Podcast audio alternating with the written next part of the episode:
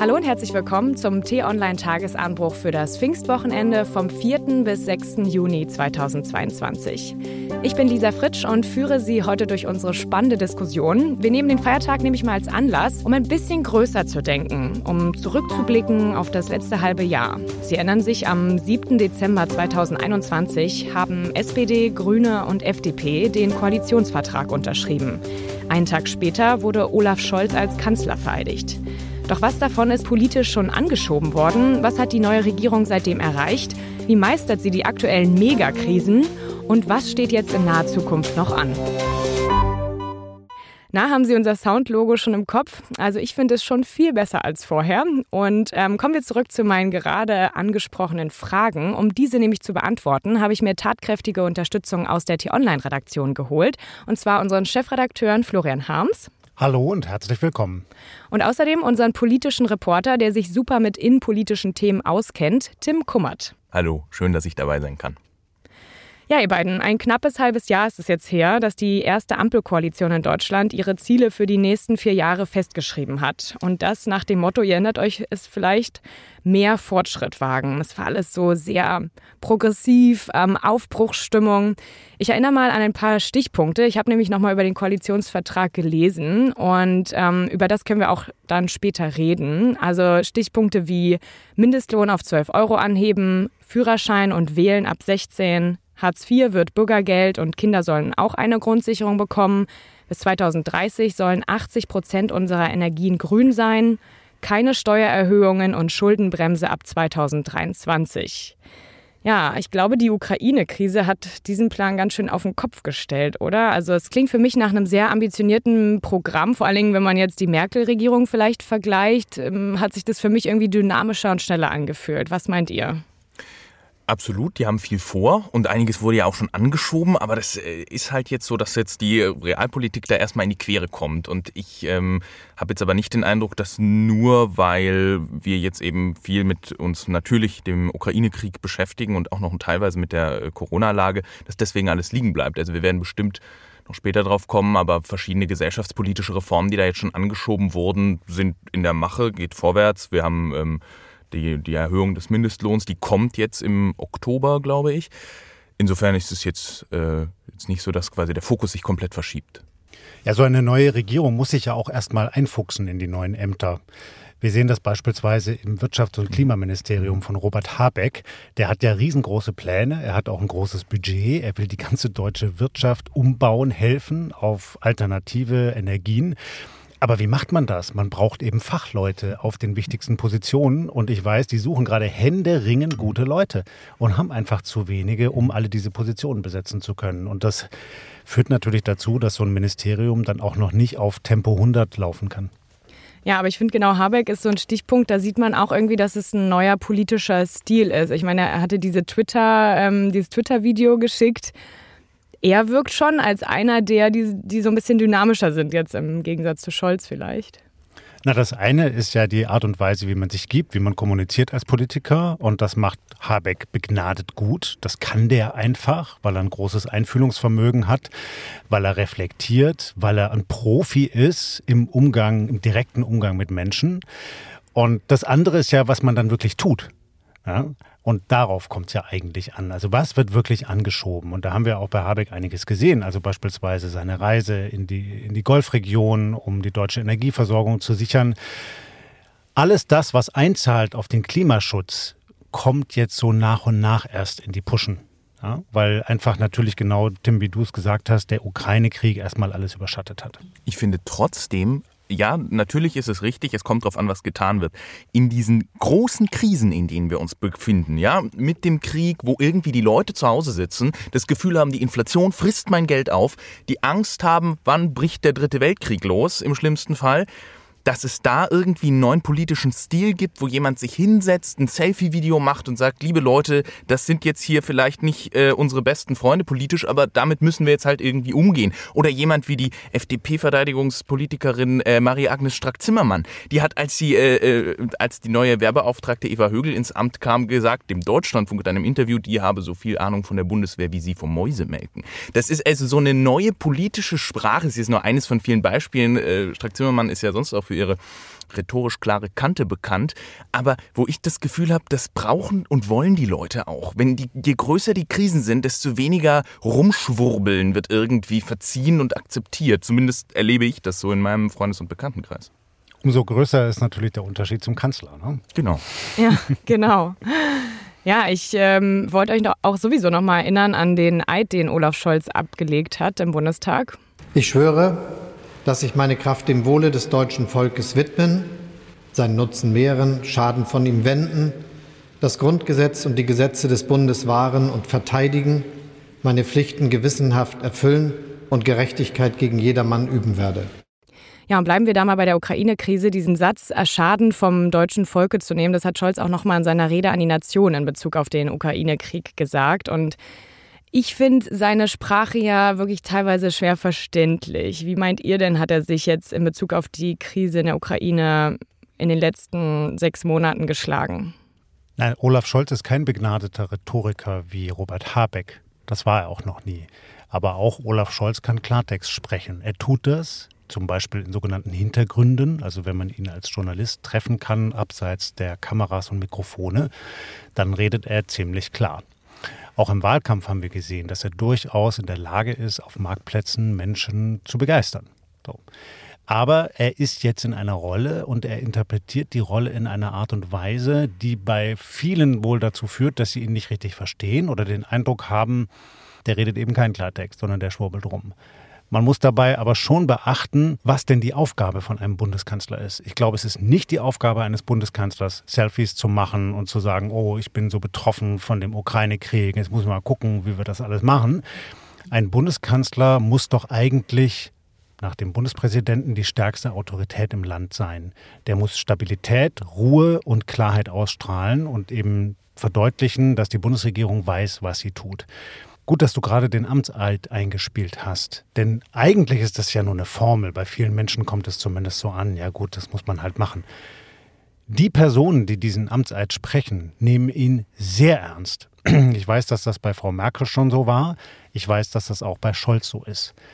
Das ist ihm eigentlich permanent präsent. Er hat versprochen, er hat gelobt, dass er Schaden vom deutschen Volk abwendet. Deshalb muss er alles tun, jetzt in der aktuellen Krise, dass Deutschland eben nicht wirklich in diesen Krieg hineingezogen wird. Möglicherweise jetzt noch mehr Waffen liefert, aber eben nicht deutsche Soldaten in diesem Krieg involviert werden. Und das erklärt, glaube ich, auch ein Stück weit seine Kommunikation, dass die so vorsichtig und zögerlich wahrgenommen wird. Und ich finde, man muss sich auch angucken, wo kommen wir denn her? Wir hatten 16 Jahre lang Frau Merkel, die Anti-Klartext-Kanzlerin, sage ich jetzt mal, von der nach so langer Zeit der epochale Satz, wir schaffen das im Kopf bleibt, ja? Also, und ja auch genau deswegen erfolgreich war. Scholz wurde auch gewählt, weil er eben für diesen ruhigen Stil steht. Ich weiß gar nicht, ob alle Deutschen es brauchen, dass der Kanzler sich jede Woche hinsetzt, die große Ansprache hält und wie du sagst, betroffene Selfies macht. Andererseits ich glaube schon auch, dass es bei Scholz so ein bisschen ein Umdenken gibt. Das wir, also es wirkt auf mich so ein bisschen nach so einer kommunikativen Offensive, die er da so anschiebt, langsam.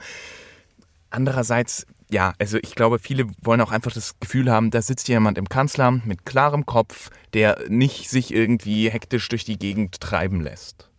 Ja, aber für mich ist es trotzdem manchmal, also ich habe zum Beispiel, mein Freund kommt aus Australien und wir gucken auch oft australisches, ähm, australische Nachrichten und wenn man da den Premierminister sprechen sieht, also ist, ich weiß nicht, ob es am Deutschen liegt oder am Englischen, aber es ist halt einfach verständlicher. Es war jetzt eher auf die Corona-Krise bezogen, da können wir jetzt auch ähm, gerne darauf hinleiten.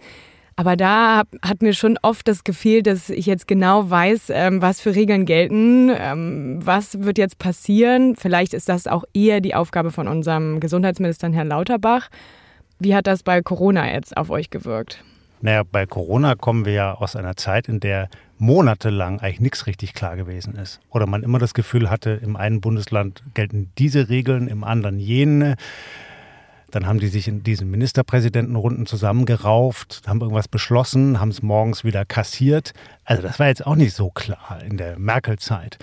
Und deshalb glaube ich, kann man sicherlich lang und breit darüber sprechen, dass die Art und Weise, wie Politiker heute ihre Botschaften kommunizieren und ihr Handeln erklären, sich wandeln muss, naturgemäß. Und dass wir hier vielleicht in Deutschland auch ein System haben, wo wir dazu neigen, uns auch gerne mal selber zu geißeln. Ja, und dann schaut man sich die Talkshows abends an und dann kriegt man halt drei Wochen lang jeden Abend erzählt, dass die doch alle keine Ahnung haben in der Politik und nicht klar reden. Und dann hält man ihnen kleine Versatzstücke von irgendwelchen Tweets vor. Ja, da haben sie aber jenes gesagt, da haben sie aber das gesagt. Puh, also ich glaube, manchmal täte uns etwas mehr Gelassenheit gut. Das nehme ich auch übrigens wahr von vielen Leserinnen und Lesern, die sagen, jetzt regt euch nicht immer so uff, ihr da in den äh, Leitartikelstuben, so, jetzt lasst die halt mal machen. Das wäre eine andere Perspektive darauf. Man kann auch die gegensätzliche einnehmen und kann genau das fordern, was du gerade sagtest. Ne? Also wenn was passiert, dann muss eben ein Regierungschef eine klare Haltung dazu verbreiten. Kann ich auch verstehen. Und ich finde, was es generell, glaube ich, mehr braucht in der Politik, ob es jetzt bei Corona ist oder von Herrn Habeck im Umgang mit Katar, die Haltung, sich hinzustellen und zu sagen, ich weiß es gerade nicht besser. Also einfach auch bei Corona sich mal als Politiker zu sagen, ich habe keine Ahnung. Ich bin kein Virologe. Die Virologen sind sich vielleicht teilweise einig, teilweise nicht einig. Wir wissen nicht, ob das Virus nochmal mutiert, was im Herbst passiert. Und einfach dieses Gefühl von Nichtwissen mal zu transportieren. Daran sind wir, glaube ich, in Deutschland kaum gewöhnt. Das ist das stimmt. Und wenn man dann sieht, dass wir ja sehr äh, respektable Experten haben, auch jetzt mit Karl Lauterbach, Lisa, den du angesprochen hast, im Ministeramt, mhm. dieser Experte dann aber im Wochentakt seine Haltung oder seine Meinung ändert, dann kommen die Leute natürlich erst recht ins Zweifeln. Ich glaube, dem Lauterbach stünde es gut zu Gesicht, mal offen einzugestehen, dass er auch selber Fehler gemacht hat in der ganzen Corona-Zeit. Tut er ja aber doch. Also zum Beispiel mit seinem Auftritt bei Markus Lanz, ja, diese freiwillige Quarantäneverkürzung. Da habe ich danach Leute in der Union angerufen und gesagt, sagen Sie mal, die sonst immer gerne scharfzüngig unterwegs sind. Und die gesagt, nee, also wissen Sie, man kann jetzt auch nicht immer die Rücktritte von irgendwelchen Ministern fordern, nur weil die mal sagen, sorry Leute, ich habe mich geirrt. Also ich finde, Herr Lauterbach macht es zumindest teilweise durchaus. Und dann hat man halt das Gefühl, oh, ist ein bisschen Schlingerkurs. Ja, oh Wunder, auch die Regierenden sind keine Übermenschen. Ja, aber ich glaube, bei Herrn Lauterbach ist es auch so die Sache, ähm, können die, kann die Masse in Deutschland das nachvollziehen, was er sozusagen weiß? Und kann er das, was er weiß, gut rüber transportieren? Also er ist ja auch studierter Arzt, oder? Naja, er ist Epidemiologe. Also ah. der weiß wirklich, wovon er spricht. Ja, eben. Aber das ist ja genau die Sache, dass er es vielleicht auch nicht so transportieren kann und dass die Leute ihm dann vielleicht doch nicht vertrauen, weil sie nicht genau wissen, was dahinter steckt. Naja, man sieht zumindest eine gewisse Diskrepanz. Jemand wie Karl Lauterbach ist ein absoluter Fachmann. Also der kann sich wirklich auf Top-Niveau mit anderen Wissenschaftlern unterhalten. Der hat, bevor er Minister geworden ist, Nächte damit zugebracht, die neuesten Studien zu lesen. Und dann morgens hat er sie erklärt beginnen mit dem Deutschlandfunk, dann weiter auf Twitter, abends in den Talkshows so. Und das hat er ehrlich gesagt ziemlich gut gemacht. So. Da waren auch viele Beobachter in anderen Ländern, die gesagt haben, Mensch, ihr da in Deutschland, ihr habt tatsächlich ein, zwei Leute, die sich in beiden Welten auskennen, sowohl in der Wissenschaft als auch in der Politik. So. Natürlich ist aber so eine Krise wie die Corona-Pandemie hochdynamisch und die Annahmen verändern sich und Wissenschaft per se muss ja sowieso sich immer weiterentwickeln und ihre Prämissen auch mal korrigieren. Das wiederum passt nicht so wahnsinnig gut zum Politikbetrieb, ja? weil dann natürlich gleich die Medien kommen und sagen, ja Moment, Vorher haben sie aber was anderes gesagt. So. Und das ist tatsächlich schwierig zu erklären. Ne? Und das haben, glaube ich, auch noch nicht alle in der deutschen Öffentlichkeit verstanden dass eben in so einer Krise sich nicht nur die Gegebenheiten, sondern auch die Art und Weise, wie man darauf reagiert, durchaus radikal ändern kann. Ja, und ich glaube, Karl Lauterbach ist auch so eine Person, die auch sehr viel Hass in den letzten Monaten äh, erlebt hat. Also das müssen wir auch noch mal kurz erwähnen. Ich, ich glaube, da kann man keine krasse Meinung zu haben, aber er hatte Morddrohungen und er wird auch von vor allen Dingen von den Verschwörungstheoretikern rund um Corona ja sehr diffamiert in den ganzen Telegram-Gruppen. Aber kommen wir mal noch mal kurz zu dem Thema, was ist so der Plan für den Winter in Bezug auf Corona? Weil da gibt es jetzt auch sehr viele Diskussionen. Da hat ähm, Herr Lauterbach auch im ZDF Morgenmagazin Folgendes zugesagt. Wir gehen zunächst mal in den Herbst, in dem die Impfzentren schon aufgebaut bleiben. Das heißt, kommt eine neue Variante und wir müssen schnell impfen, dann können wir mit diesen Impfzentren und mit den niedergelassenen Kolleginnen und Kollegen sofort animpfen. Darüber hinaus also äh, organisieren wir es, dass diejenigen, die erkranken, sehr schnell behandelt werden können. Da organisieren wir eine Kette. Wir verbessern den Datenfluss, dass wir früher die Daten haben aus den Krankenhäusern. Wer ist eigentlich infiziert? Wie, viele hm. Intensivbetten sind belegt? Und wir versuchen darüber hinaus auch eine Struktur aufzubauen, dass wir eine gute Kampagne noch mal machen können, die zugeschnitten ist auf die neuen Verhältnisse. Und das Infektionsschutzgesetz wird auch überarbeitet, weil das ist ja jetzt so überarbeitet worden, dass selbst die Maskenpflicht im Innenraum nicht möglich wäre. Ich glaube, da brauchen wir mehr. Darüber wird es auch debattiert. Ja, das sind vier klare Punkte. Wie wirkt das auf euch? Ist es ein Plan oder? Nein, es ist natürlich kein Plan. Also jetzt muss ich, da platzt mir ein bisschen der Kragen, Entschuldigung. Wir haben, jetzt sind wir im dritten Jahr der Pandemie. Und ich sehe es schon kommen. Im Herbst kommt die Regierung um die Ecke und sagt, Leute, wir haben jetzt mal nachgedacht, wir haben eine super Strategie. Sie lautet Lockdown. Wo du wirklich denkst, es kann nicht wahr sein. Also ganz im Ernst. Jetzt hier zu sagen, wir halten die Impfzentren offen. Herzlichen Glückwunsch. Warum wird denn zum Beispiel nicht die Zahl der Intensivbetten erhöht? Ja, wie kann das denn sein? Wir laufen immer wieder durch das gleiche Schema durch. Der Sommer ist super und dann im Herbst rasseln wir mit vollem Karacho gegen die Wand. Ich finde das also und, und jetzt zu sagen, ah, weißt du, nur mal über die Impfkampagne ein bisschen nachdenken. Im Ernst? Also diese Sunnyfair-Kampagne, wo man jetzt sagt, ach so, ja, vielleicht gar nicht so glücklich. Also ich finde das, also das ist ein Witz. Das ja, es wirkt ein, ein bisschen so, als würde man an den Symptomen rumdoktern, statt die Wurzeln zu behandeln. Ja, genau. Ne? Wenn du sagst Intensivbetten, dann war ja häufig das Problem, dass es eben nicht genug Personal gab. Mhm. Eigentlich müsste es doch eine Offensive geben jetzt beim Einstellen und Ausbilden von Pflegekräften. Sieht man in Wahrheit nirgendwo. Ja? Und das Problem kennen wir seit Jahren. Das war ja mhm. vor mhm. Corona schon ein Riesenthema. Und da stimme ich dir zu, Tim, sozusagen, das kann so nicht sein. Und äh, das kann auch nicht sein, dass nur weil jetzt der Ukraine-Krieg alles überlagert, wir so ein gravierendes Problem nicht weiter lösen. So, da, da, muss was passieren, weil sonst genau das passiert, was du gesagt und hast. Vor allem, Entschuldige, und vor allem, äh, weil es eben Karl Lauterbach ist. Also ich habe ihn ja vorhin noch so in Schutz genommen, aber äh, mag ja sein, dass er vielleicht nicht der große politische Kommunikator ist, aber er ist der Fachmann er muss, also wenn nicht er das irgendwie auf die Kette kriegt, dann irgendwie ist das ein grundsätzlich politisches Versagen.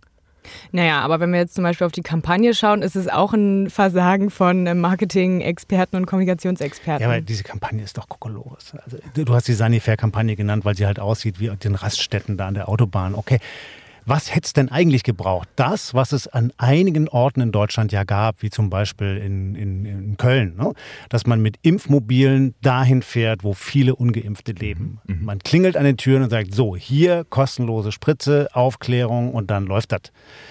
So, und das braucht es doch viel, viel mehr. Ja, das hat es aber in Berlin auch gegeben, auf jeden Neukölln hier. Aber ja, es ist generell jetzt auch das Problem, dass viele einfach skeptisch sind mit der Impfung. Ne? Also es hat so stark abgenommen seit Anfang des Jahres, weil die Leute halt gedacht haben, ja, wir werden eh alle infiziert mit Omikron. Ich meine, es kann ja eigentlich nur noch, äh, wenn man sich die Mutationen anschaut, schlimmer werden in der Hinsicht. Also klar, es sollen jetzt neue Impfstoffe kommen, es sollen auch neue Medikamente kommen. Das hat Herr Lauterbach auch in dem, im gleichen Interview im Morgenmagazin gesagt. Aber ich weiß nicht, ist das die Lösung? Naja, unser Problem bleibt, es gibt zu viele ungeimpfte in Deutschland bei einer tendenziell älter werdenden Bevölkerung. Und da kommen wir nicht raus, wenn wir irgendwelche Plakate kleben. Oder wenn wir uns in den Talkshows darüber unterhalten, wo man wann, wie vielleicht mal ein Lockdownchen planen könnte oder eine Maske aufsetzt. Es mhm. braucht die Impfung, fertig. Ja, aber ich fand auch, die Kampagne hätte einfach besser sein können. Also wenn man klar Leuten erklärt, was genau ein Virus ist, viele Leute erreicht es einfach auch nichts über, über Podcasts, wo man halt längere Zeit hat, sowas zu erklären, sondern die müssen das vielleicht mal kurz im Video sehen, anstatt dann irgendwie so dreimal zu sagen, lasst euch impfen, lasst euch impfen. Da muss man mal kurz auch Wissen vermitteln in so 30 Sekunden, die man dann hat pro Werbespot. Aber wenn wir eine positive Sache, würde ich sagen, aus den vier Sachen, die Herr Lauterbach gerade gesagt hat, ist das vielleicht das mit den Daten in den Krankenhäusern. Es ist auch erschreckend, dass es einfach in den letzten zwei Jahren immer noch nicht geklappt hat, ähm, wie schnell die Daten der Krankenhäuser ähm, an die Regierung weitergeleitet werden können. Aber vielleicht können wir das nochmal, damit wir nicht zu negativ sind, als positiven Punkt festhalten. Ja, bleiben wir mal so ein bisschen auf Ministerebene. Was meint ihr, wer hat dann besonders geglänzt vielleicht jetzt im ersten halben Jahr und wer eher nicht?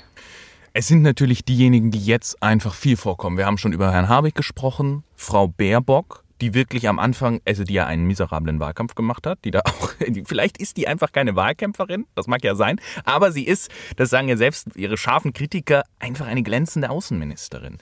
Natürlich äh, irgendwie, also dieses, dieses Grüngespann, Baerbock, Habeck und auf, äh, auf seine Art macht natürlich auch der Kanzler, man sieht es ja, ja, die Beliebtheitswerte gehen ein bisschen runter, aber es ist jetzt nicht so, dass die Deutschen wahnsinnig unzufrieden mit Olaf Scholz sind.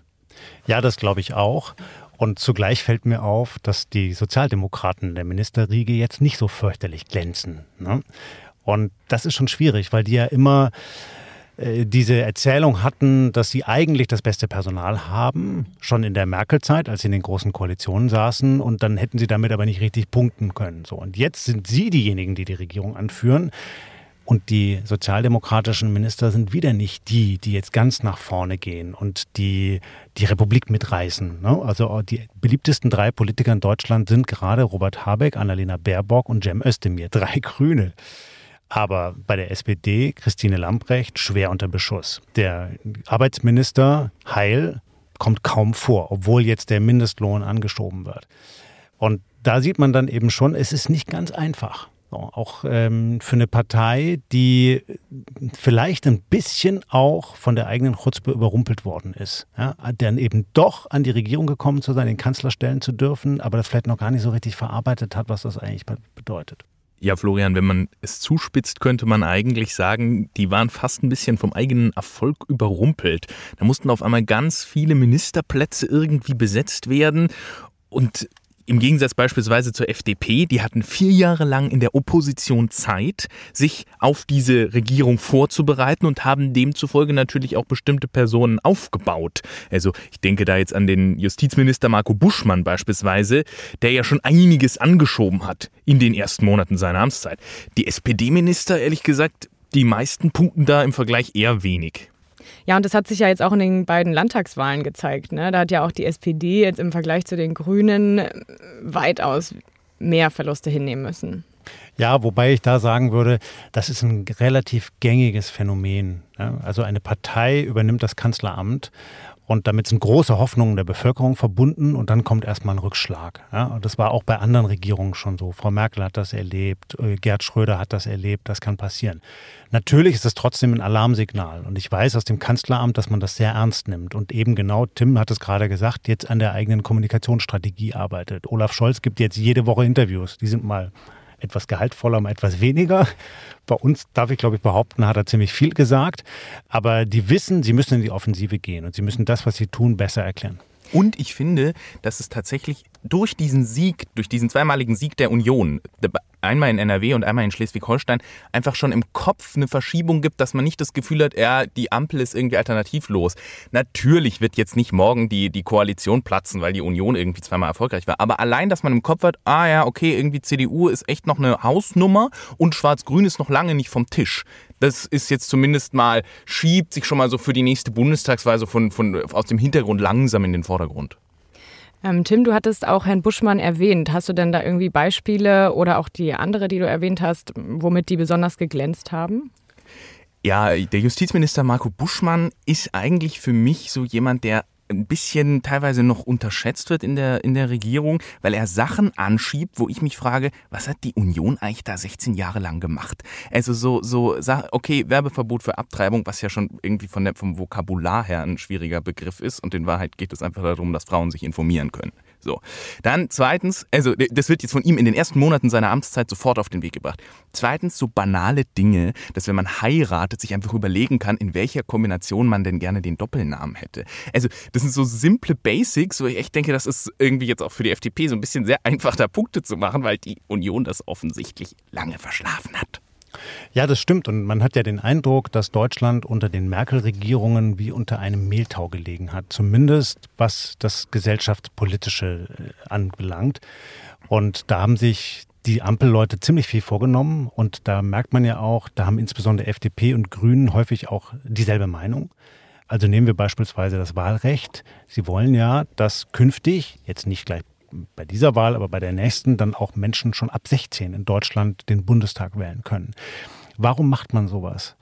Äh, natürlich haben beide Parteien Interesse daran, weil sie gerade unter Jungwählern punkten, aber eigentlich geht es ja darum, verantwortungsbewusste Staatsbürger zu erziehen, ein Stück weit. Also den jungen Menschen auch zu signalisieren, wir reden hier über die großen Krisen, die euer Leben bestimmen werden, wie beispielsweise das Artensterben, die Klimakrise. Und ihr dürft mitbestimmen, wer darüber reden und darüber entscheiden soll. Und sowas wäre, glaube ich, mit der Union unmöglich gewesen. Ja, da sprichst du gerade den Stichpunkt an, auf den ich jetzt noch kommen wollte, und zwar die Union. Wir hatten gerade noch schon mal drüber geredet und ähm, ich finde es einfach auch sehr spannend, nochmal zu sehen, zurückzublicken nach der Wahl. Ähm, Riesendebakel, wir brauchen Erneuerung. Die CDU in der Krise, was hat sich da bis jetzt getan? Na, zum einen mal ist jetzt der Mann, der die ganze Zeit da an der Tür gekratzt hat, endlich reingekommen. Ja, Friedrich Merz hat also lange, lange warten müssen, bis Frau Merkel da den Chefsessel freimacht. Jetzt äh, hat er auch noch Herrn Laschet und Frau Kramp-Karrenbauer irgendwie äh, überdauert und darf jetzt am Ruder sitzen. Ich habe das Gefühl, grundsätzlich ist jemand wie Merz der ideale Oppositionspolitiker. Besser geht's eigentlich nicht. Der ist rhetorisch super, daneben wirkt Scholz noch blasser, als er ohnehin schon äh, äh ist.